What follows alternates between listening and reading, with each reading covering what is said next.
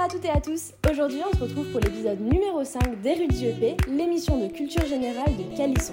Si vous n'avez pas encore reconnu ma voix, c'est moi, Aurélie, responsable du podcast.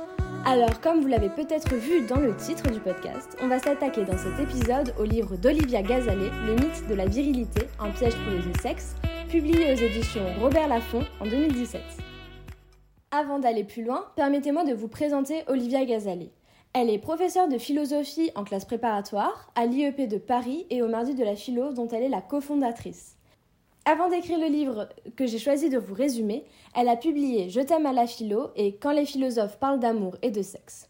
Si Olivia signe un livre sur la masculinité avec le mythe de la virilité, sa réflexion est partie du constat de la perpétuation de la discrimination et des injustices envers les femmes, alors que l'idée d'égalité entre les hommes et les femmes est aujourd'hui acceptée par les démocraties.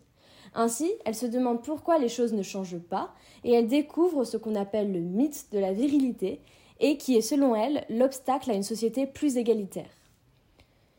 Vous devez vous demander ce qu'est ce mythe de la virilité. Tout d'abord, ce n'est pas une charge contre les hommes, mais une façon de montrer comment le sexe masculin avait emprisonné très tôt une définition normative qu'aujourd'hui on fait passer pour universelle et naturelle, mais qui est en fait le résultat d'une construction sociale. Elle fait passer au sexe masculin ce que le combat féministe a déjà déconstruit sur la féminité et ses idées préconçues d'une femme qui doit être mère, s'occuper de la maison ou de la famille. Ce livre, c'est un peu, selon moi, ce processus adapté au sexe masculin pour parler non pas d'une masculinité, mais des masculinités. Alors je ne vais pas m'attarder sur toutes les étapes historiques qui construisent ce mythe de la virilité, mais j'en ai choisi quelques-unes qui me semblent importantes. Dès le départ, Olivia Gazalet explique cette idée de supériorité du masculin sur le féminin dans un modèle discriminatoire où soit un homme est synonyme de domination. On peut remonter ce mythe à la période néolithique où pendant des millénaires il n'y avait pas de conception de la paternité ou même de la conception d'un enfant. On avait l'idée que les femmes donnaient naissance seules avec le mythe de la Vierge euh, auto-créatrice. Mais en s'occupant des animaux, les hommes ont compris leur rôle dans la création euh, de l'enfant, dans la procréation, et la femme est devenue un simple vase passif, alors que l'homme euh, était un acteur actif. On retrouve cette idée alors chez Aristote, euh, tout d'abord dans sa pensée politique, où il fait une hiérarchisation entre les individus dominants et ceux dominés. Il explique qu'il y en a deux catégories, les citoyens libres, naturellement nés pour dominer et gouverner, et les autres membres de la cité qui sont dominés.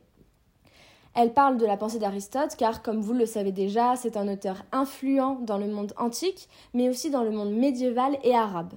Donc ces idées, elles vont vraiment construire nos perceptions. C'est pour ça que c'est important de, revenir là-dessus.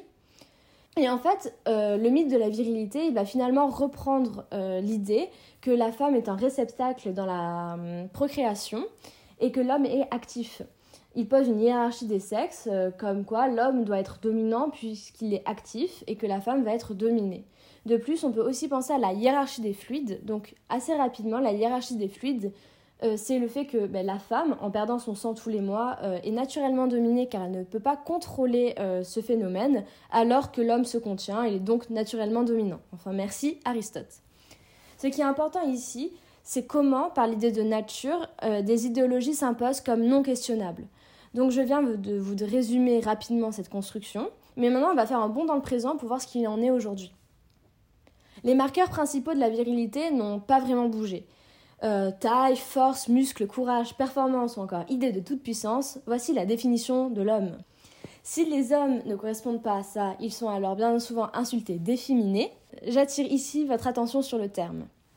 Enfin, ce mythe a des répercussions comme le mythe guerrier avec la vision du surhomme présente dans les régimes fascistes. Si cette question vous intéresse, je vous invite à la poursuivre parce qu'elle est vraiment super intéressante.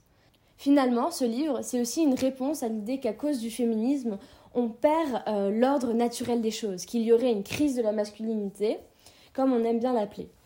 Alors, comme j'espère vous l'avoir montré, cette idée déjà euh, de masculinité, elle n'est pas naturelle mais aussi cette rhétorique d'une crise de la masculinité, euh, elle est présente de tout temps, ce qui montre peut-être que le mythe est plus fragile que ce qu'il ne veut l'être. Finalement, la masculinité est à déconstruire, notamment par une éducation non genrée et portée non pas sur le sexe, mais sur la personne. Car homme ou femme, il existe autant de masculinité et de féminité que d'êtres humains. Je vous laisse sur les mots d'Olivia Gazalet, adressés aux hommes sur Combini, et j'espère que cet épisode vous aura plu. Si c'est le cas, mettez-nous 5 étoiles sur Apple Podcast, et on se retrouve la semaine prochaine. À bientôt Pour que les hommes changent le regard qu'ils portent sur les femmes, il faut d'abord qu'ils changent le regard qu'ils portent sur eux-mêmes, et sur toutes les amputations psychiques qu'ils s'imposent à eux-mêmes.